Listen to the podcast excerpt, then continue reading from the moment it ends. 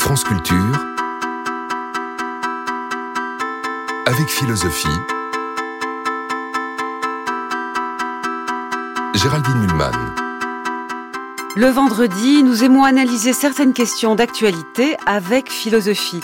Aujourd'hui, nous réfléchissons aux thèses dites complotistes ou conspirationnistes avec cette question, quelles sont les racines du complotisme?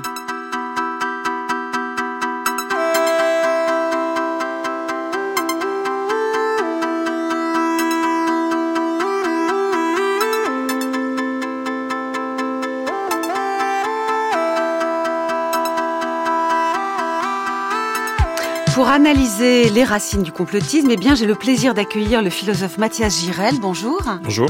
Vous êtes maître de conférence au département de philosophie de l'école normale supérieure de la rue d'Ulm. Vous avez publié en 2017 aux éditions Quae un ouvrage intitulé Science et territoire de l'ignorance et vous avez aussi coécrit le documentaire La fabrique de l'ignorance diffusé sur Arte en 2020, réalisé par Pascal Vasselin et Franck Cuveillé. Et puis bienvenue au sociologue Gérard Bronner, Gérald Bronner, pardon. Bonjour, ravi de vous accueillir. Vous êtes professeur de sociologie à l'université Paris-Sorbonne et spécialiste des croyances collectives, auteur notamment de La démocratie des crédules et de L'empire des croyances, deux livres parus aux presses universitaires de France. Vous venez de révéler dans un récit paru chez Grasset et intitulé Exorcisme que vous-même, entre 15 et 25 ans, aviez partagé avec tout un groupe à Nancy les croyances des croyances un peu étranges, folles même, dites-vous maintenant, vous nous expliquerez. C'est une passionnante situation d'un décortiqueur des théories du complot qui révèle qu'il les a connues de l'intérieur. Et c'est une très belle actualité pour nous qui pose des questions philosophiques. Votre témoignage méritait bien un vendredi avec philosophie. Monsieur Wallelspoon, lorsque vous étiez maire d'Iverness il y a cinq ans, vous avez vu le monstre. A few years ago, I saw the monster. It was very prominent in the Loch, in Loch Ness. Il y a quelques années, j'ai vu le monstre. J'ai même jeté une pierre sur lui. Quand on dit qu'il n'y a pas de monstre ici, on dit un mensonge. Je souhaite qu'aucune action ne soit faite en vue de le détruire. C'est l'attraction numéro un du tourisme en Écosse. It is our number one tourist attraction. Yes, I've seen the monster five times altogether during the years. Um, a great black hump that's come out of the water with a great commotion all round it. And I've seen it go very, very fast, Je l'ai vu trois uh, fois. right J'ai vu une grosse bosse au milieu du lac et il allait très très vite dans un grand remous. Ce matin, je l'ai vu de l'autre côté. water, Just on the other side of the glen there. Yes, I look after the fish, and I have seen the monster. Et combien de fois I fully and firmly believe in, it, in its existence Je because crois I au monstre parce que je ne l'ai pas vu seulement une fois, mais plusieurs fois. Est-ce que vous avez vu le monstre? Non, Pas encore. pas encore, moi-même. Est-ce que des frères ont vu ce- cet animal? Il y a plusieurs de faits qui l'ont vu dans le Beaucoup monastère et aussi plusieurs gens dans le village. Et vous êtes vraiment convaincu de son existence? Oui, je suis convaincu. France Culture, philosophie, Géraldine Mulman. Vous venez d'entendre une archive de l'ORTF de 1966 qui évoque comme vous l'avez compris, le monstre du Loch Ness. Alors j'ai j'ai vou- j'ai voulu commencer par là pour qu'on définisse un peu ce dont on parle ce matin. On parle du complotisme. J'ai l'impression, Mathias Girel, que dans l'exemple du monstre du Loch Ness, c'est pas aussi élaboré que dans les théories euh, complotistes dont vous dites qu'elles résonnent beaucoup, qu'elles qu'elles font valoir des arguments avec une apparence scientifique assez complexe. Là, on est peut-être plutôt avec le monstre du Loch Ness dans dans la croyance élémentaire, dans assez simple, euh, dans du merveilleux, dans du surnaturel, dans de l'étrange. Alors, Peut-être parce que là, on a un phénomène qui est à la limite du détectable, ce qu'on peut retrouver dans des, théories du complot, donc avec ce monstre du Loch Ness que certains disent avoir vu, d'autres non, etc. Donc on a des témoignages contradictoires. Il manque sans doute peut-être l'idée de contrôle de l'opinion, L'idée Mhm. qu'il n'y a pas seulement d'opinion, mais qu'elle est faite, fabriquée, produite par des gens qui ont un intérêt. Ce qu'on n'a pas dans toutes les théories du complot, mais qui revient assez souvent derrière les arguments de ceux qui critiquent une vérité officielle ou de l'establishment ou Oui. ce genre de choses. En revanche, euh, un super complotiste euh, pourrait avoir une lecture complotiste de cette euh, de cette existence de, du Loch Ness euh, en ayant en soyant en étant attentif pardon aux propos de, de l'élu local sur la manière dont ça fait fonctionner le tourisme. Oui, alors je, je, comprends que vous abordiez ce point parce qu'effectivement l'élu local il y a un, un moment euh, euh, que le mont du Loch Ness est a number one tourist attraction.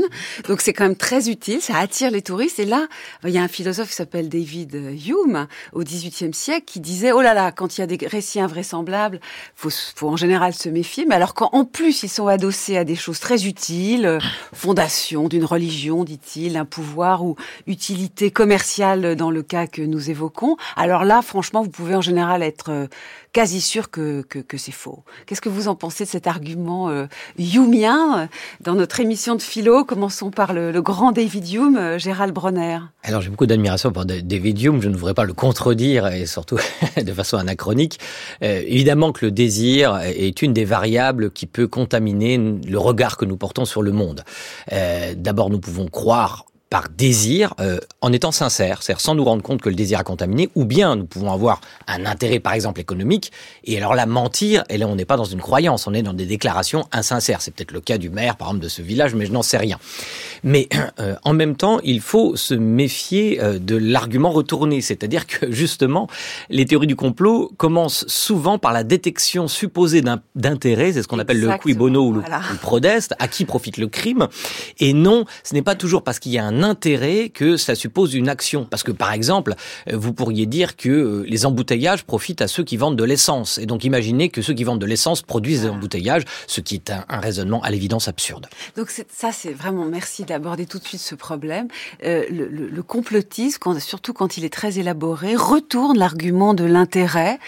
L'intérêt à des croyances et le bon sens nous dit que ça peut être un peu suspect, bah, il le retourne en disant mais regardez tous les faits euh, qu'on vous présente, euh, ils servent beaucoup de gens et ça les rend suspects. C'est comme s'il retournait euh, Mathias Girel, le complotisme, et vous le dites très bien, la, le, le, le, le bon sens du sceptique. Oui, alors il peut y avoir, un, disons, un, un, le doute qui part en roue libre dans un certain nombre d'arguments euh, d'arguments complotistes. Euh, je, je, rejoins l'idée que, euh, enfin, le fait de détecter un intérêt euh, n'est pas assez, parce que même quand on fait une enquête scientifique standard, eh ben on peut avoir un intérêt à trouver la réponse, on va peut-être être récompensé, avoir un prix, il peut y avoir une dimension de compétition par rapport à d'autres équipes de recherche, et donc il y a sans arrêt des intérêts qui sont pas seulement liés à la connaissance, pas seulement épistémiques, et donc ça suffit pas évidemment pour disqualifier ouais. euh, pour disqualifier Ils une, un une peu théorie. vite en retournant à leur avantage l'argument de l'intérêt, mais comme vous le dites très bien, Mathias Girel, même s'il y a un intérêt euh, à ce que certains faits euh, soient là, encore faut-il montrer que ces intérêts sont la cause de ces faits, et, et souvent les complotistes vont un peu vite dans le raisonnement. Oui, alors je ne sais pas si c'est le, le, moment pour en parler, mais moi c'est vraiment la, la, question dont je suis parti, parce qu'au départ je ne mmh. travaillais pas sur les, les théories du, du, complot, je travaille sans doute moins que, que d'autres, mais euh, au départ j'étais parti de l'édition du, du, gros livre de, de Robert Proctor sur l'industrie du tabac, qu'on a euh, publié en 2014. Alors parlez-nous un peu de ce livre. Non, mais c'est juste, on va revenir en fait à, à la question que, que vous posiez, et euh, donc euh, manifestement, dans ce que Proctor mettait en évidence, il y avait bien quelque chose de l'ordre d'une conspiration, c'est-à-dire une alliance intéressée de quelques-uns dans un secteur pour poursuivre une fin répréhensible à l'insu du plus grand nombre, ce qui semble être, disons, les, certains traits de définition d'un complot. Et ma question, c'était de savoir comment est-ce qu'on peut mener une enquête historique étayée.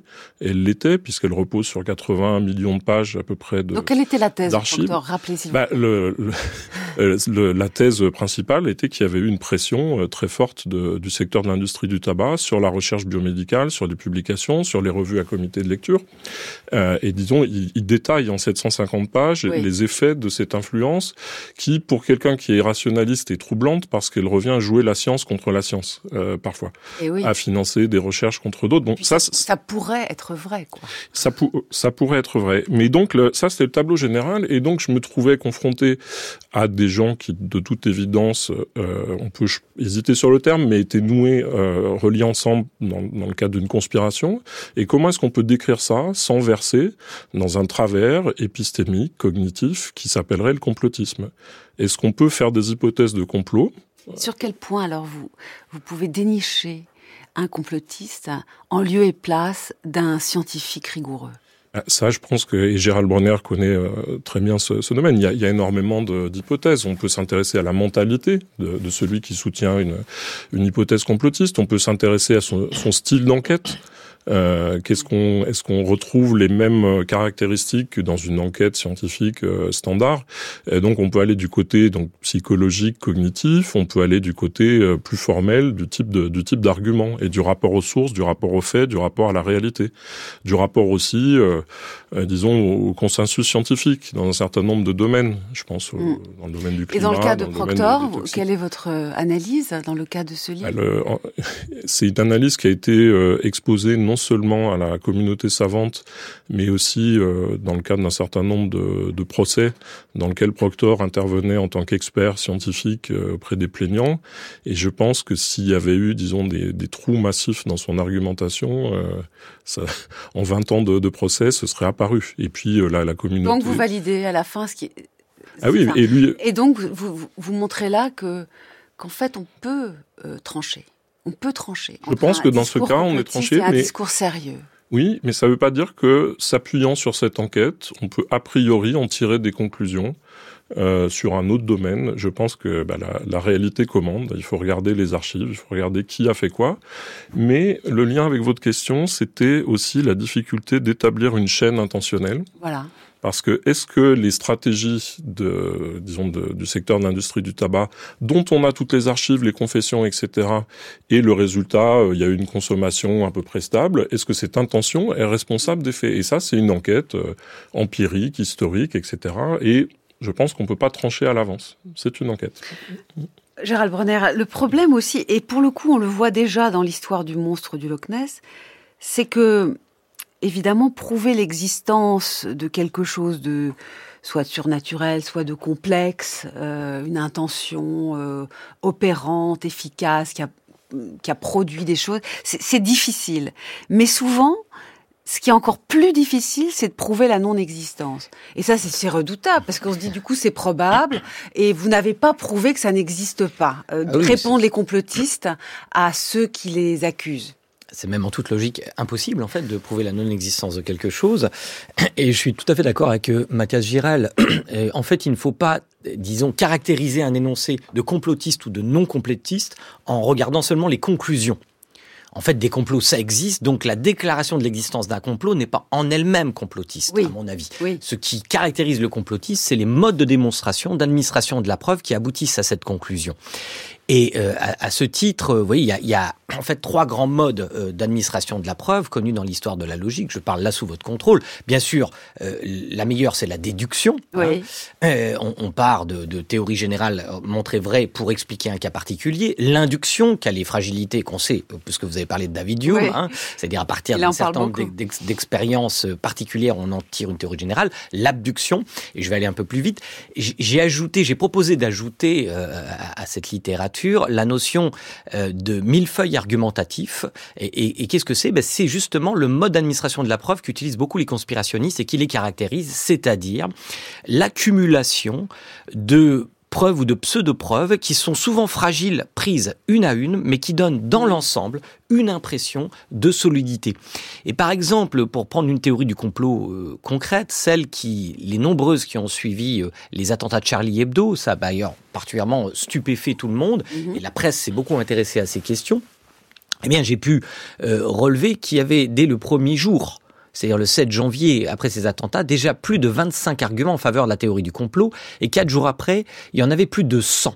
N'est-ce pas? Alors, euh, chacun de ces arguments peut paraître un peu farfelu dans certains cas, mais l'ensemble donne une impression de solidité.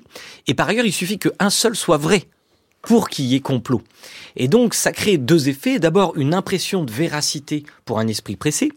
Et puis aussi une intimidation intellectuelle. C'est-à-dire que si vous, Géraldine Lundman, vous êtes sur les réseaux sociaux et que vous voulez euh, combattre les conspirationnistes parce que vous êtes persuadé que cette thèse est fausse, eh bien, il va falloir travailler autant qu'eux.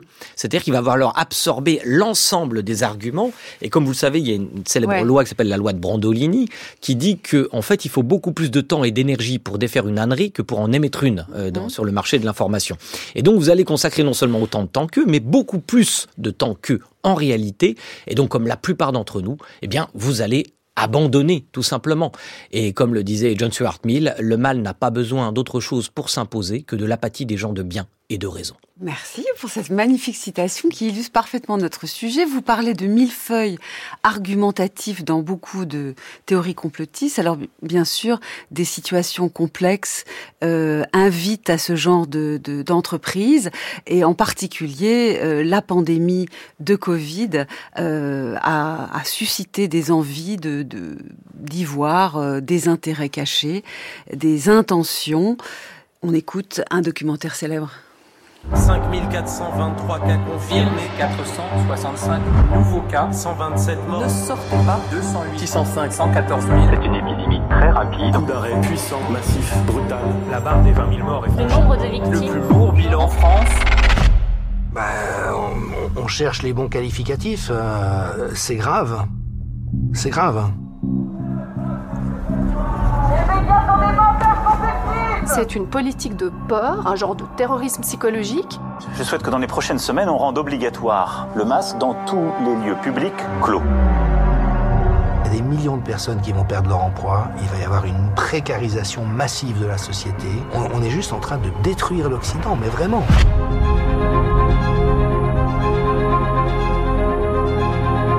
La seule question qui vaille, c'est comment est-ce qu'on peut expliquer cette surenchère de mesures expérimentales Confinement d'une population saine, jamais fait auparavant. Port du masque généralisé euh, à des personnes en bonne santé, jamais fait auparavant. Le masque, les études montrent que ça marche pas trop là-dessus. Accélération d'une procédure de euh, mise au point vaccinale, jamais fait auparavant. C'est un objectif politique, ce n'est pas un objectif médical. C'était la bande-annonce du documentaire intitulé Hold Up, réalisé par Pierre Barnerias en 2020. J'ai dit que c'était célèbre parce que parce qu'il a fait pas mal de bruit. Et quelle est son intention? Que veut-il nous faire penser, Mathias Girel, ce documentaire? Alors, je me, je me, garderai bien de prétendre élucider toutes les intentions qu'il y a derrière le, le, documentaire. Je pense si on veut faire le lien avec euh, ce qui a été dit précédemment, bah, on voyait que dans le cadre du Loch Ness, ça semblait une théorie assez locale, quoi. C'est-à-dire, ça va je vois pas quelle énorme conclusion on va pouvoir en tirer sur la marche du monde qui est ou non un monstre dans ce lac. Euh, là, on est plutôt dans ce qu'on appelle les méga ou giga complots, c'est-à-dire qu'il y a un arc narratif qui part de questions qui ont soit une apparence, soit parfois qui sont des questions de bon sens, puisque après tout, au début de la pandémie, il y a énormément de questions ouvertes, y compris dans la communauté scientifique la plus aguerrie de ce point de vue-là.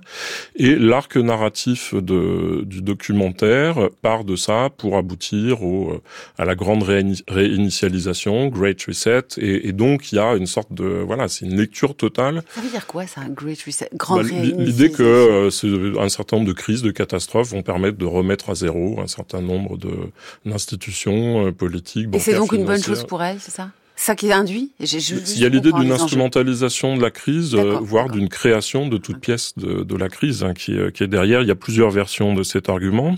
On peut voir aussi une certaine insensibilité face à la contradiction, puisque dans les premières minutes du documentaire, il y a à la fois des gens qui disent que la pandémie est inventée de toute pièce, et d'autres qui disent que l'ivermectine, après tout, ou tel autre, euh, l'hydroxychloroquine, soigne mieux. Donc, euh, bah, faut choisir. C'est soit, soit il y a maladie, soit il y en a pas. Donc, ce que vous voulez dire aussi, c'est que c'est toujours le diable est dans les détails. Et si on, on veut voir qu'il y a des vices de raisonnement, il faut, faut aller vraiment dans le raisonnement et, bah là, et, montrer des contradictions. Là, il n'y a pas besoin d'aller très loin parce que l'insensibilité face à des arguments contradictoires, euh, enfin, ça devrait quand même faire euh, réfléchir. Il faut lever la contradiction. Donc, Donc, il y a beaucoup de souvent dans le millefeuille que vous évoquiez, Gérald Brenner, euh, argumentatif. Le problème, c'est qu'il y a des feuilles qui se contredisent entre elles. Absolument, c'est même euh, documenté par la science. C'est un point très intéressant qu'a qu mentionné Mathias Giral ici. Alors effectivement, c'est rendu possible par l'administration de la preuve, par millefeuille argumentatif, mmh. parce que ces arguments peuvent s'auto-contredire. Mais qu'est-ce que ça implique analytiquement?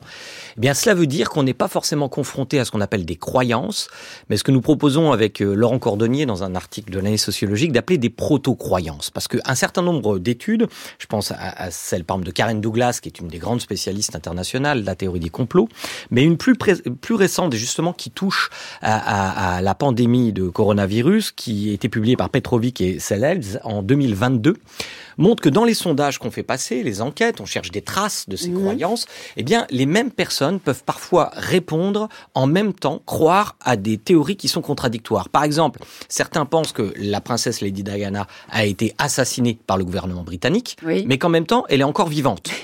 Certains pensent que le coronavirus n'est pas un vrai virus, qu'il n'existe pas, c'est une invention, et en même temps pensent que c'est une pandémie créée par des laboratoires pharmaceutiques pour nous vendre euh, le, vaccin. Là, on retombe sur le quiproquo prodeste. Alors, on pourrait se dire, c'est incroyable.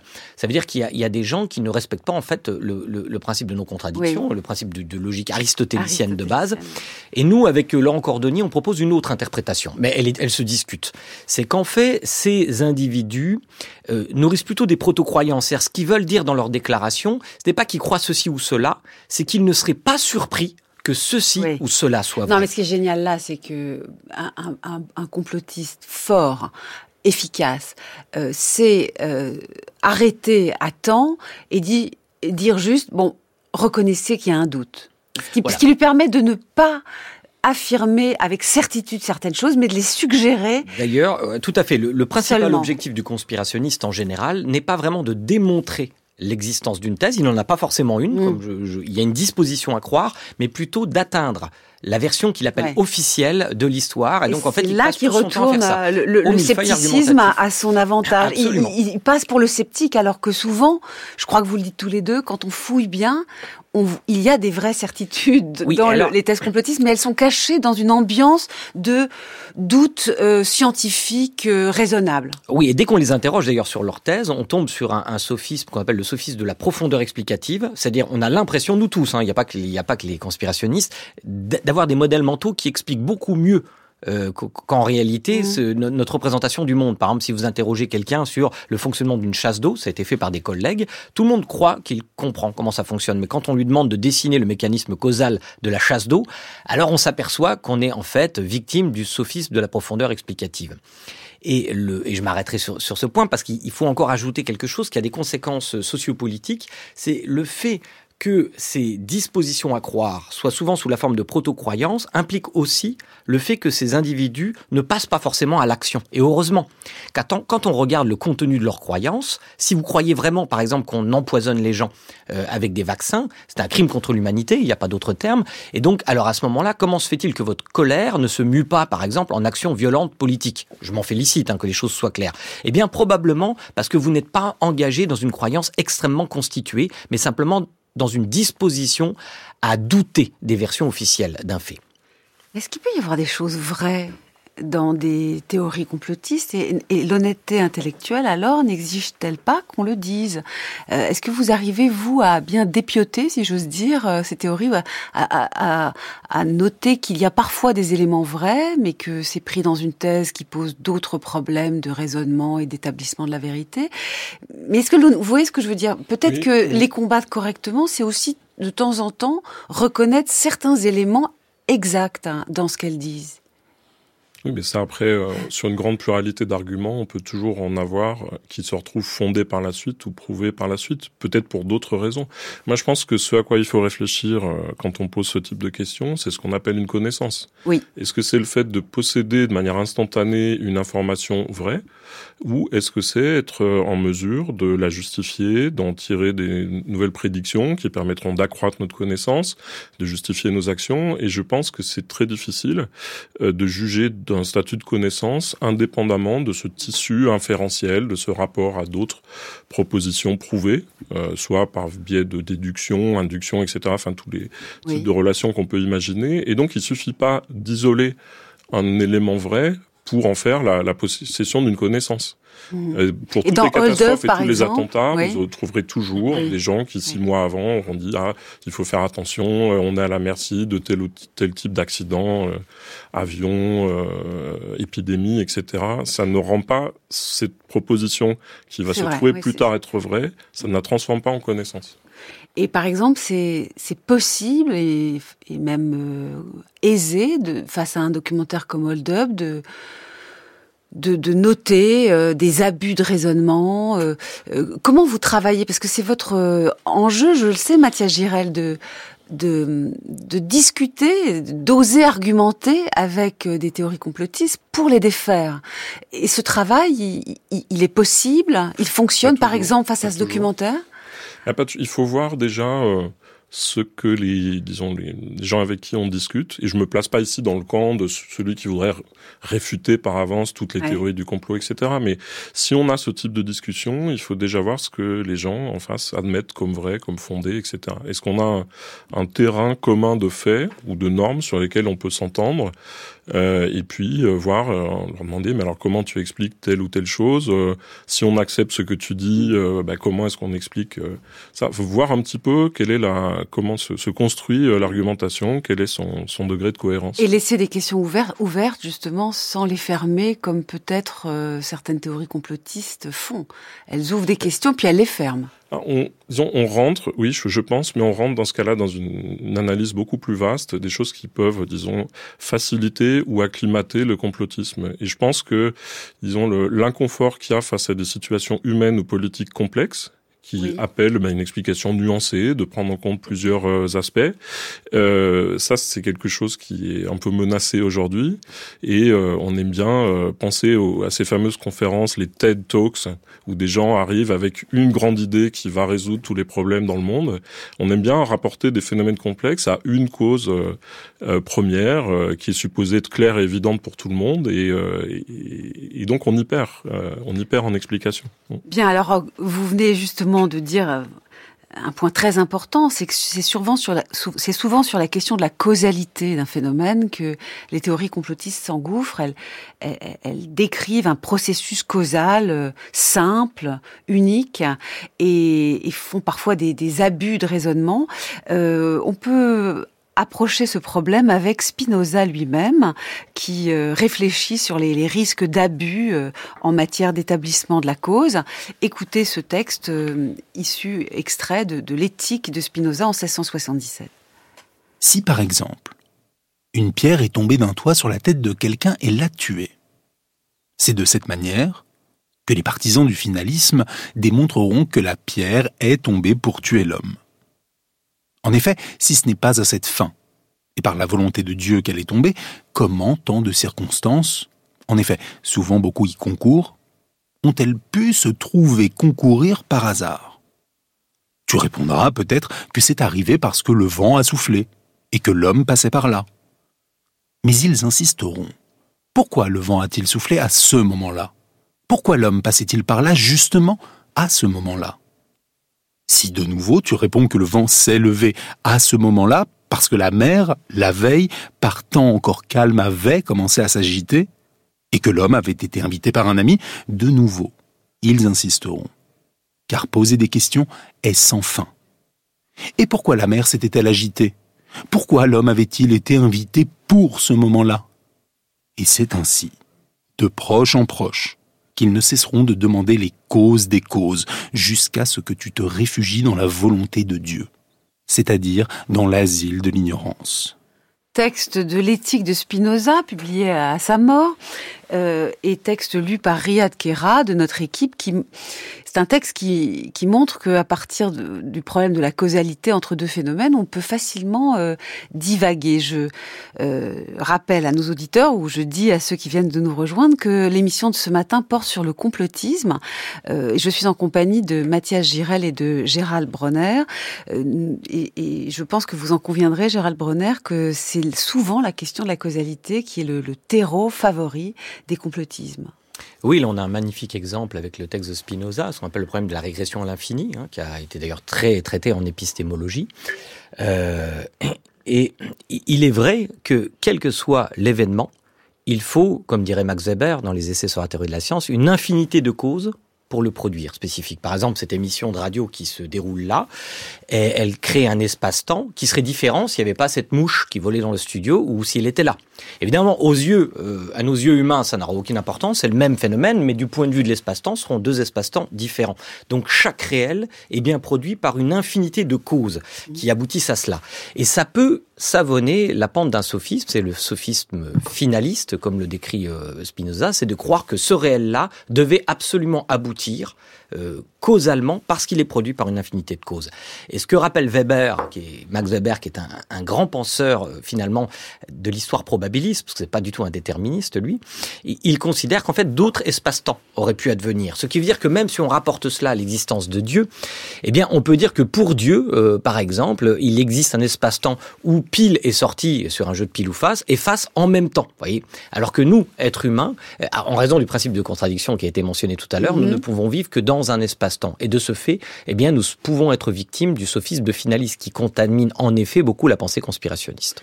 Alors, le problème de la causalité, on, va peut-être y revenir encore, mais je voudrais donner des exemples de délire, euh, mais c'est à des fins euh, satiriques, là, euh, de délire sur les, causes. Euh, à partir de n'importe quel phénomène, on peut imaginer de multiples causes. C'est un fonctionnement classique de la pensée complotiste. Et vous connaissez peut-être ce qui était le before du Grand Journal il y a quelques années, réalisé par Giulio Calegari. il essayait de montrer comment ça marchait, le fait d'aller délirer sur les causes pour se moquer fond de la de la pensée complotiste. Il y avait notamment une formule qui revenait tout le temps dans ces, ces petits exercices qui était coïncidence. Je ne crois pas. Prenons un premier, premier exemple. Et si Claude François n'était pas mort Et s'il était vivant? Quand on tape photo du cadavre de Claude François dans Google Images, qu'est-ce qu'on voit? Bien vu, il n'y a aucune photo du cadavre de Claude François. Bizarre pour quelqu'un de soi-disant mort. Et puis Claude François est verso, et que nous dit son thème astral? Les versos sont très vivants. Comme par hasard. Alors, où se cache-t-il s'il est vivant? Regardez, Claude François est soi-disant mort le 11 mars 1978 au 46 boulevard Exelmans dans le 16e à Paris. Ça nous donne les chiffres 11, 3, 78, 46, 16, 75. Et qu'est-ce que ça forme? La latitude et la longitude exacte de Rio de Janeiro. Ça ne vous rappelle rien? Et oui, le morceau de Clo-Clo, je vais à Rio. Claude François avait prévenu quand il s'est envolé au paradis, il fallait lire en filigrane qu'il partait se cacher à Rio. Si vous avez encore des doutes, écoutez le morceau Le lundi au soleil. À l'envers, on entend très clairement un message caché. Moi, je vais mettre fin, loin des chameaux, où je me cache, Copacabana. Moi, je vais fin, loin des chameaux, où je cache Copacabana. Loin des chameaux, ça veut dire loin de son Égypte natale. Et il se cache donc à Copacabana, la plage de Rio. Comme par hasard, coïncidence, je ne crois pas. On écoute un autre exemple de Giulio Caligari qui moque la euh, conscience ou le raisonnement complotiste. Et si les soucis de l'équipe de France de football, c'était simplement une malédiction du diable? Leur maillot, en tout cas, est rempli d'indices. Sur l'écusson, déjà 7 étoiles. Ça ne vous dit rien? Et oui, c'est bien sûr le pentagramme satanique. Regardez aussi l'acronyme de la Fédération française de foot, FFF. Le F, c'est la sixième lettre de l'alphabet. Donc FFF, ça donne quoi? 666, le chiffre du diable. Et 3 fois 666 égale 1998, exactement l'année de la victoire de la Coupe du Monde. Coïncidence? Je ne crois pas. Les joueurs ne sont pas en reste. Par exemple, Eric Abidal. Abidal, c'est l'anagramme parfait de Diabla, qui veut dire diablesse en espagnol. Ou encore Patrice Evra, l'ex-capitaine des Bleus, qui joue lui carrément à Manchester, qu'on surnomme les Red Devils, les Diables Rouges. Si vous avez encore des doutes, essayez d'écouter une déclaration de Franck Ribéry, à l'envers et au ralenti. En augmentant les aigus et en ajoutant un tout petit peu d'effet, qu'est-ce qu'on obtient Et oui, vous l'entendez Ça ressemble bizarrement aux fourches-langues, la langue du diable. Maintenant, vous ne pourrez pas dire que vous ne saviez pas. Mathias Girel, votre commentaire. Alors c'est toujours compliqué de, de commenter, euh, disons des, euh, des séquences humoristiques euh, et puis de les, de les, découper comme ça. Mais ce qu'il y a d'intéressant, c'est effectivement c'est un propos qu'on peut entendre. Coïncidence, je ne crois pas. Enfin, on l'a entendu beaucoup plus après l'émission. Et il y a aussi l'idée euh, du monde comme une sorte de spectacle total qui nous serait offert, peut-être pour nous abuser, etc. Mais dans lequel il y aurait quand même des indices permettant d'attirer notre attention sur quoi? Sur une sorte de plan caché, enfin de, de solidarité intime de tous les éléments les plus euh, bariolés de la réalité euh, ensemble. Donc il y a, y a, quand même un certain nombre de, il y a un argument euh, derrière. Il y a vraiment cette idée de disons l'opinion reçue, euh, ce qui est publié dans la presse, comme causes, spectacle. Surtout la question des causes est tellement difficile en sciences sociales, vous le savez mieux que personne, Gérald Bronner, et donc c'est très facile de, de, délirer, puisque vous venez de nous le dire, il y a toujours des facteurs multiples dans, dans les choses qui arrivent aux, aux êtres humains. Donc c'est vraiment la causalité qui est le, le, le, terrain de jeu des complotistes. Oui, quand vous interrogez le réel avec un peu d'imagination, le réel vous répond, enfin vous paraît vous répond. D'ailleurs, euh, l'extrait qui, qui, est très drôle, là, les deux extraits, sont à peine caricaturaux c'est ça qui est étonnant. Alors d'abord, c'est une illustration vraiment du millefeuille argumentatif, c'est une accumulation de, de, coïncidences en effet. Puis il y a un autre effet qui est intéressant, dont on n'a pas encore parlé, qui est l'effet de dévoilement. Et c'est surtout souvent un service cognitif que rend euh, la théorie du complot, c'est-à-dire que ça, ça, nous donne l'impression d'être intelligent tout à coup. On a une révélation parce qu'on va prendre des éléments disparates qui relèvent de l'actualité ou de l'histoire et on va montrer comment ces éléments qui sont apparemment insignifiants sont en fait reliés dans l'ombre par un, par un grand récit. On est plus intelligent que les autres. Voilà, tout à coup, ça, ça donne une impression de distinction. quand on est dans le raisonnement complotiste. Et c'est d'autant plus, si on parle un peu de variables sociales aussi, hein, parce que c'est une dimension qui compte, ça s'arrime d'autant plus à des individus qui cherchent précisément des, des, des récits euh, pour se rasséréner en quelque sorte. Nous y venons. Voilà. Merci pour cette phrase de transition, parce que donc nos auditeurs auront compris, Gérald Bronner, que vous êtes, tout comme Mathias Girel, bon, vous êtes dans les sciences sociales, Mathias Girel en philosophie, mais vous deux travaillez euh, à décrypter et donc à critiquer le raisonnement euh, complotiste. Mais vous avez donné dedans, Gérald Bronner, et c'est ce que vous révélez dans ce, récit appelé Exorcisme, qui vient de paraître chez Grasset. Entre 15 et 25 ans, vous viviez euh, dans la banlieue de Nancy, c'est ça et, euh, et vous avez euh, partagé, en tout cas, d'abord des croyances un peu étranges euh, avec d'autres personnes, des amis, une soixantaine de personnes, vous décrivez. Et, et, et, et, je crois que vous dites assez clairement, enfin, vous m'arrêterez si ce n'est pas le cas, que vous étiez typique d'une conscience complotiste qui avait envie de croire en des choses Or, c'est exactement votre sujet de travail aujourd'hui. Alors maintenant, on aimerait en savoir un peu plus. Euh, Qu'est-ce qui vous est arrivé à Nancy à 15 ans? Oui, ben j'ai écrit d'ailleurs ce livre pour cette raison-là, parce que je croyais euh, qu'il éclairait un peu non seulement euh, mon parcours de chercheur, euh, c'est-à-dire l'objet qui fait euh, ma curiosité de chercheur, les croyances collectives, mais aussi la façon dont je fais de la sociologie. Alors, bah, ce qui m'est arrivé, c'est que je viens d'un milieu très modeste euh, et euh, euh, je pense que j'avais quand même, étant enfant, un appétit euh, pour des livres que je trouvais pas sur les murs, dont je savais même pas qu'ils existaient vraiment. Oui. Mais en tout cas, le réel ne me plaisait pas. Je pense que c'est peut-être ça la premier, le premier paramètre. Euh, je n'aimais pas le monde, je crois, euh, tel que tel qu'il était. Je crois qu'à l'âge de 4 ans, j'ai découvert qu'un personnage qui est censé apporter des cadeaux, en fait, n'existait pas. Euh, je fais attention maintenant parce que je, je voudrais pas si des enfants écoutent. et voilà. Là, les attendez, je préciser, vous aviez 4 ans, votre sœur avait 7 ans, ouais, et ça. elle vous a dit le Père Noël n'existe pas. Alors c'est un peu ça, plus subtil ça que ça. Horrible. On, a en fait, on a écrit une lettre euh, qu'on a cachée. Donc comme quoi, même quand on est petit, on est déjà un peu des enquêteurs. On fait preuve oui. de rationalité. On l'a cachée. On s'est dit si euh, ce personnage existe, il va trouver la lettre parce qu'il est un peu omniscient. Mais si c'est les parents, ils sauront pas la trouver. Et en effet, euh, la lettre était là le lendemain. Et alors vous diriez que vous avez été déçu par Très le fait déçu, que ce, ça n'existait pas, cette chose si belle, surnaturelle. Le Père oui, Noël. parce que c'était le premier indice euh, que que je soupçonnais que le monde n'allait pas être aussi enchanté que je l'espérais. Et ensuite, j'ai cherché pendant des années et des années des, des, des, individus pour rêver avec moi, parce qu'on se radicalise jamais tout seul. Et je parle bien de radicalisation. J'étais oui. vraiment un croyant radical, puisque nous avons abouti à croire que la fin des temps allait arriver. Donc, donc c'est ça les croyances que vous... Quelles étaient les croyances en D'abord, un, un bric-à-brac de magie, etc. C'était pas religieux, parce que moi, d'abord, je suis pas baptisé. Euh, on n'a pas une pratique religieuse dans ma famille. Mais c'était euh, c'était beaucoup de New Age. On pensait que la que la l'ère du Verseau allait survenir. L'apocalypse aussi grande un peu. révolution pacifique. Oui, c'était cet apocalypse euh, qui était décrit par beaucoup d'auteurs euh, à, à l'époque. On pensait qu'il y avait une histoire secrète aussi, que beaucoup de choses étaient dissimulées, de sorte qu'on était un petit peu conspirationniste. Donc vous étiez euh, euh, au fait vous de la véritable prophétie qui allait se réaliser, c'est ça? Comme toujours, nous étions, pensions-nous, détenteurs d'un secret que nous dissimulions d'ailleurs et qui faisait que Nancy, je sais que c'est saugrenu à dire, était le centre du monde pour nous et que allait s'y produire l'événement le plus considérable de l'humanité, c'est-à-dire cette révolution à laquelle nous aspirions.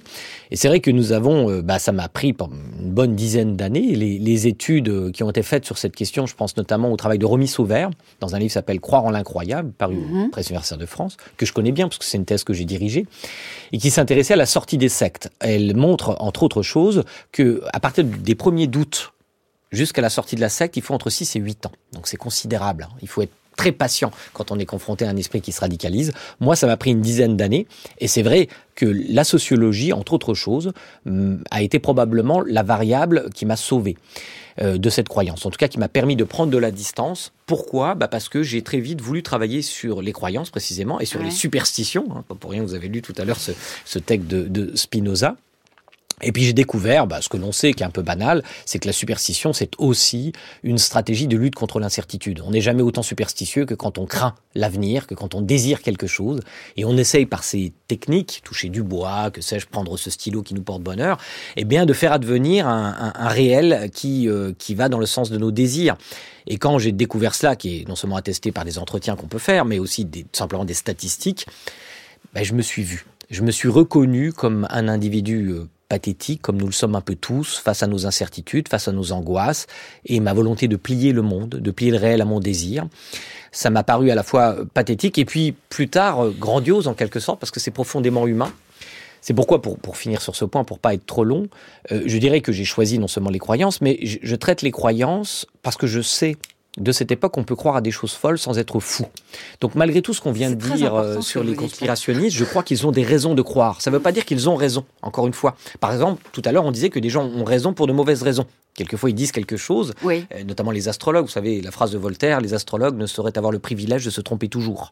Quelquefois, par hasard, ils peuvent faire des prédictions qui, qui se réalisent. Mais je, ne savais pas à cette époque-là, parce que c'est beaucoup de coïncidences aussi qui m'ont conduit à ces croyances. On était obsédé par le chiffre 22, par exemple, parce que nous étions nés un 22, nous habitions un 22. Il y avait 22 arcanes majeures dans le tarot, 22 lettres dans l'alphabet hébraïque qui sert à constituer des pentacles, etc., etc. On aurait pu faire n'importe la même chose sur n'importe quel chiffre, mais nous ne le savions pas encore, parce que précisément, mon, ma formation intellectuelle ne m'avait pas conduit à reconstruire la taille de l'échantillon duquel euh, ben, je, je, je, je, sortais ces coïncidences. C'est aussi pour cette raison que plus tard j'ai écrit un livre sur les coïncidences, oui. sous-titré Nos représentations du hasard. Presque chacun de mes livres, en quelque sorte, je m'en aperçois maintenant. Et c'est pour ça que je suis content d'avoir écrit une longue auto-analyse. Exorcisme. Oui, tout à, tout à fait. C'est pour ça que je suis content d'écrire Exorcisme aujourd'hui, parce que le fruit peut tomber de l'arbre. Avant, il était peut-être encore trop vert. Là, je vois bien tout ce que je dois à cette époque pour laquelle j'ai beaucoup à votre de propre histoire. En fait. Oui, tout à fait. J'espère que Mathias Girel n'a pas des révélations à nous faire sur son passé. Avez-vous eu des tentations complotistes vous Enfin, je dis j'espère. En fait, je, ça, ça, me passionnerait si c'était le cas. Je me dirais voilà, les, les plus grands spécialistes du complotisme dans ce pays euh, le connaissent de près. Pas, pas, spécialement, pour autant que je m'en souvienne et pour autant que ça puisse intéresser nos, nos auditrices et auditeurs. Après, euh, moi j'avais la chance d'habiter et de, de, grandir près du vrai centre du monde, qui n'est pas du tout Nancy, mais qui est la Savoie, comme on sait, ouais. entre Montmélian et La Rochette. Donc euh, euh, non je n'étais pas exposé sans doute au même milieu. Euh, moi, je viens aussi d'un milieu, euh, enfin, je viens d'un milieu rural. Il y avait beaucoup d'ouvriers, de paysans qui lisaient, qui avaient beaucoup de livres chez eux.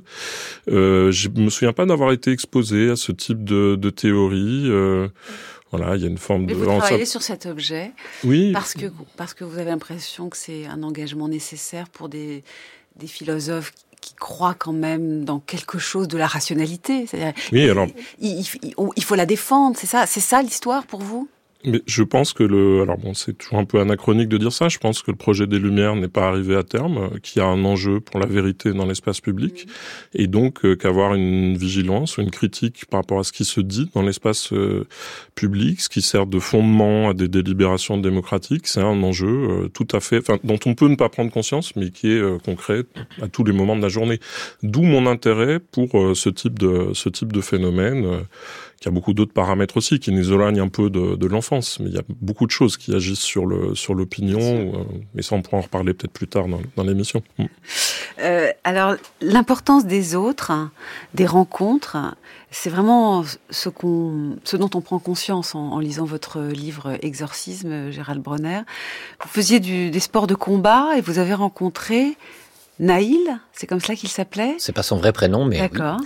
et j'aimerais que vous me parliez de lui. Et j'aimerais aussi que vous me parliez de votre oncle, dit Jean-Luc, dans votre livre. Quel rôle ont joué ces personnages?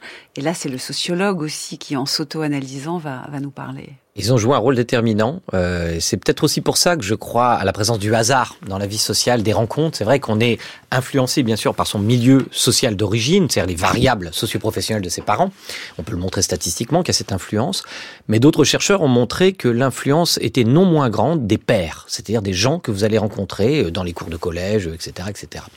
Moi, mon oncle, d'abord, commençons par lui, parce que chronologiquement, ça a commencé comme cela, qui a eu une, une vie assez misérable, parce que qu'est-ce que c'est que vivre sans amour toute sa vie? Il est resté chez sa maman, en fait, et il y est mort. Euh, donc, une vie très triste, mais par contre, c'était un autodidacte qui avait arrêté la, le collège en troisième, et dont les murs de sa petite chambre étaient couverts de livres. C'est exactement ce qu'il me fallait. Et donc, c'était un peu mon dealer. Euh, c'est grâce à lui que j'ai découvert la musique. J'écoutais les Beatles, Jacques Brel. Donc, j'avais toujours 10 à 15 ans de retard sur mes, sur mes contemporains. J'étais vraiment inactuel. Et euh, grâce à lui, ou à cause de lui aussi, que j'ai découvert toute une littérature fantastique, Tolkien, Lovecraft, mais aussi Le Matin des Magiciens de Bergier et Powell, c'est-à-dire le réalisme fantastique. Et donc c'était une porte ouverte euh, vers des modèles intellectuels qui prétendaient décrire le monde, mais dont je ne savais pas encore qu'ils étaient très faussés.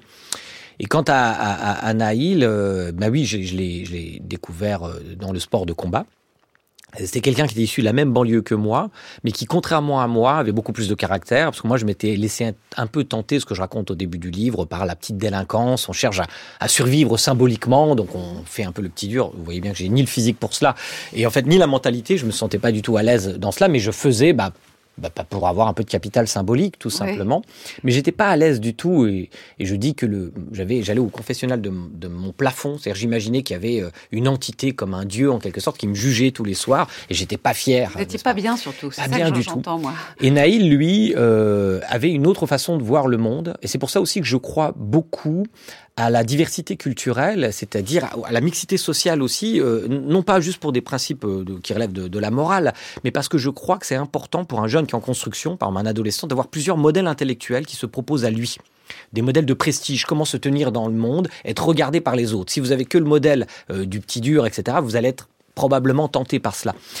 Et donc Naïl m'a proposé autre chose, mais sauf que lui était croyant et il croyait beaucoup à la possibilité de sortir son corps astral, euh, etc. Donc j'ai essayé pendant des années, j'ai jamais, absolument jamais réussi à faire cela, mais tous les deux, euh, on, on, est devenus des personnages très étranges pour l'âge qu'on avait. On arrivait à convaincre les adultes. Est-ce que vous vous admiriez mutuellement? Est-ce que c'était ça le moteur? Il y avait un sentiment de, de puissance, notamment de l'intelligence, parce que vous l'avez tellement bien montré après dans vos travaux, Gérald Bronner. Le, le, la pensée complotiste euh, montre une forme d'intelligence. Elle fait des liens. Elle, elle, se pense très intelligente. Elle, elle permet de croire qu'on est plus intelligent que d'autres qui ne voient pas tous ces liens. Euh, Est-ce que tout cela a compté pour vous quand vous avez eu votre épisode euh, en quelque sorte complotiste Oui, mais d'abord je l'admirais beaucoup pour répondre à votre question. Je ne sais pas si c'était réciproque, j'aime le croire, mais j'en sais rien. Moi j'avais beaucoup d'admiration pour lui. Encore une fois, du coup, j'ai essayé de lui ressembler. Je trouvais que le modèle qu'il proposait de vie euh, me plaisait plus. Et puis en effet, ça c'est sûr, on avait un sentiment de toute puissance qui est pas décorrélé non plus de l'âge. Hein. Quand on est adolescent, comme ça, il y a une forme d'égotisme. Et en plus, on avait l'impression d'être détenteur de secrets. Et on était très défenseur de nos secrets, très jaloux de nos secrets. On croyait qu'on était les seuls à comprendre la grande histoire qui se tramait derrière la petite histoire qui se produisait devant nos yeux. Mais on a découvert en fait qu'il y a des milliers et des milliers de personnes tout au long de l'histoire des idées qui ont cru cela, n'est-ce pas? Dans l'ésotérisme, dans Eux aussi sont sortis vos... Je sais que votre oncle est décédé, ouais. mais euh, Naïl, en tout cas celui qui s'appelle ainsi, il a fini comme vous par sortir de. Absolument. Alors mon oncle, lui, n'est jamais sorti de ça. C'est même ça a donné lieu à notre fâcherie finale que j'ai beaucoup regretté. Il a même publié des livres en fait, hein, d'ésotérisme, etc. Donc il, ne pouvait plus revenir en arrière en quelque sorte. Et quant à Naïl, c'est encore un ami, je l'ai vu il y a quelques jours. Euh, d'ailleurs, on prépare des choses ensemble, on a envie de reparler ensemble. Voilà, il y a que des scoops dans cette émission. Ouais, et lui, il est devenu bah, acteur, metteur en scène. Il est resté dans l'art. C'est le, le seul héritage qu'il a de cette époque. Mais il est, je pense, sur une position assez rationaliste, comme j'essaye de l'être aujourd'hui. Donc vous, vous avez euh, cheminé ensemble, y compris vers la sortie de ah, ces croyances étranges qui vous rassemblaient, euh, qui vous liaient euh, à l'époque, pensées étranges à, tendance complotiste. Bon, on arrive presque à la fin de cette émission, donc si vous aussi vous avez encore des révélations, Mathias Girel, n'hésitez pas. Mais c'est vrai que euh, ce n'est pas un sujet anodin. Et vous m'avez dit tout à l'heure qu'il y a sans doute des raisons très profondes dans chacun de vous euh, pour avoir choisi ce sujet, le complotisme, euh, des raisons peut-être sociologiques ou des, désirs de de, de, de, rendre plus sain notre espace public euh, de la délibération. Euh, Qu'est-ce que vous, vous, auriez envie d'ajouter quoi à ce stade Il y, aurait beaucoup de choses à beaucoup de choses à ajouter, mais effectivement, alors moi, mes, disons mes inspirations elles sont un petit peu différentes, mais j'ai beaucoup travaillé sur le, le, public et ses problèmes de Dewey, par exemple John Dewey, toutes ces réflexions vraiment sur la démocratie, sur l'importance de, de l'espace public comme espace de délibération. Et euh, venant de là, euh, disons que moi ma question, c'est de savoir s'il ne faudrait pas élargir un petit peu euh, le périmètre du complotisme. C'est-à-dire que je pense qu'il y a des gens et des types d'arguments qui acclimatent le complotisme indépendamment, disons, d'une origine sociale ou d'une... Parce que on a souvent tendance à résumer le complotisme à une sorte de minorité épistémique, des gens qui sont dans la marge, etc., ou qui n'ont pas eu accès à la culture. et en fait euh, bah, euh, Juste, je vais pas faire une longue citation, on s'approche de la fin de l'émission, mais il y a quelqu'un de, de célèbre qui pense que la manipulation des opinions joue un rôle important dans les démocraties et ce, que ceux qui maîtrisent cet art euh, forment le gouvernement invisible euh, de ce pays. Euh, c'est pas un altermondialiste, c'est Édouard Bernays et c'est le, le, fondateur dans Livre Propaganda, qui est le fondateur de la théorie des relations publiques. Et je pense que quiconque a une approche technologique vis-à-vis de l'opinion publique, c'est-à-dire la conçoit non seulement comme un État, mais aussi comme un produit sur lequel on peut agir, eh bien, euh, nous amène sur ces terres. Donc le complotisme est un objet de recherche, mais mène, selon vous, à de vrais combats politiques. Je pense parce qu'à partir de ce moment-là, on peut plus se rapporter à une opinion publique ou à une vérité dite officielle. Euh, on peut plus euh, écarter la notion d'intérêt ou la notion de, de cause qu'il y a derrière. Et je pense que ça exerce une pression sur le débat démocratique euh, dont on vivrait mieux sans, en fait.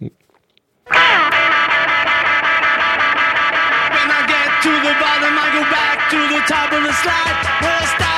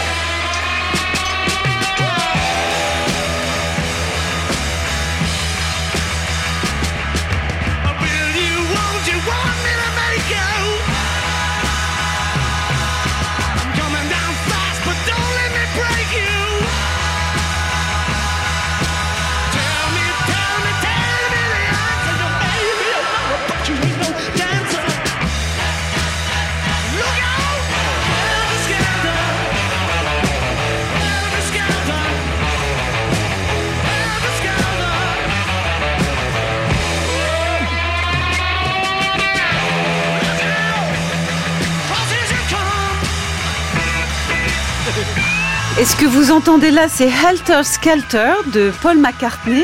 Il faut savoir que Charles Manson euh, considérait que l'album blanc, The White Album, c'est en effet de là qu'est extrait ces chansons, 1968, euh, des Beatles, que ce, cet album et cette chanson tout particulièrement était une incitation, une injonction même à entrer dans la lutte armée et Manson a prétendu que euh, tout cela justifiait ses propres crimes. Voilà, le délire complotiste chez un personnage qui qui n'allait pas très bien sur le plan psychique, c'est le moins qu'on puisse dire.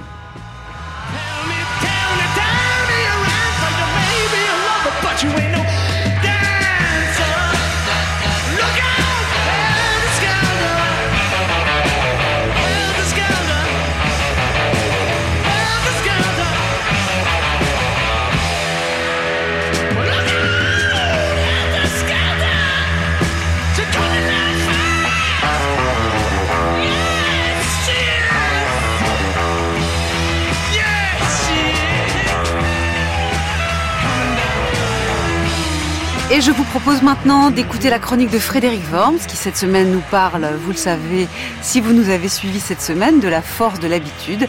Voici le pourquoi du comment.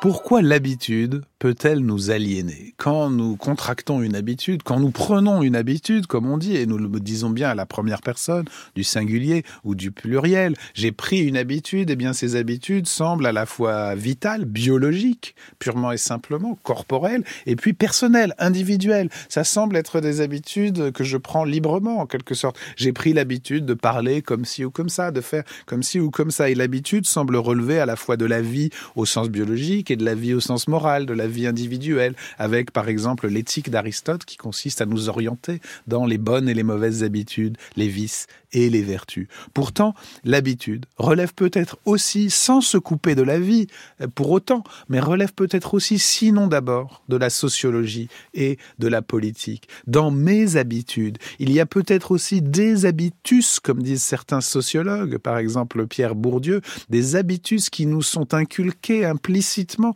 par des règles sociales et qui font que ce n'est pas tellement l'habitude qui devient institution, mais l'institution qui devient habitude et qui nous inculque malgré nous, forcément, c'est aussi le travail de l'éducation qui nous fait nous approprier des, règles sociales euh, tout à fait implicites, devenues inconscientes, devenues une seconde nature, une coutume qui devient une règle, mais inculquée implicitement par le social. Dès lors, l'habitude n'est pas seulement un processus biologique ou moral individuel que je prendrai plus ou moins librement grâce au miracle de mon corps, c'est aussi, au fond, une aliénation possible. Le paradoxe, c'est que l'habitude n'est pas forcément un pouvoir du corps individuel sur sa vie, mais au contraire une vulnérabilité de nos corps et de nos vies face à des règles qui viennent s'inculquer en nous sans nous.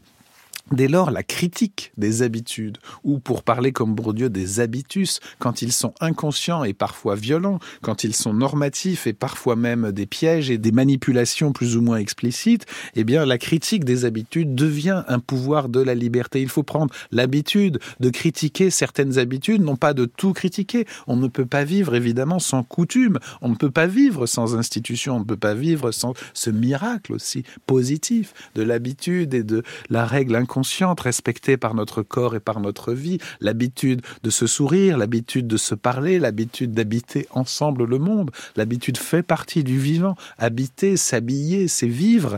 Mais en même temps, évidemment qu'il y a non seulement des mauvaises habitudes individuelles qu'il faut critiquer moralement, mais des habitus sociaux qu'il faut critiquer politiquement. On nous apprend à nous habituer au pire. Il faut aussi résister à ces habituations violentes qui fait que nous tolérons ce qui n'est plus acceptable, qui fait que l'habitude peut nous amener à accepter ce qui nous détourne de la liberté et de nous-mêmes. Oui, paradoxalement, l'habitude n'est pas seulement individualisante, mais aliénante. Oui, il faut aussi s'en libérer parfois pour accéder non seulement à des bonnes habitudes par opposition à des mauvaises, mais des habitudes d'émancipation, l'habitude aussi de la surprise, de la critique, du réflexe, de la distance, une habitude critique, comme on parle de vitalisme critique c'est peut-être le cœur de notre existence même.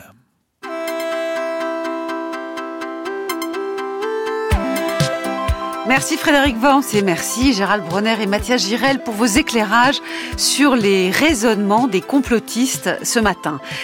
Nos émissions peuvent être réécoutées en podcast via l'application Radio France ou sur franceculture.fr. Cette émission a été réalisée par Riyad Kera avec à la technique Jean-Guilain Meige. Elle a été préparée en particulier par Carla Michel et toute l'équipe d'Avec Philosophie. Vous êtes bien sur France Culture. Vive la curiosité.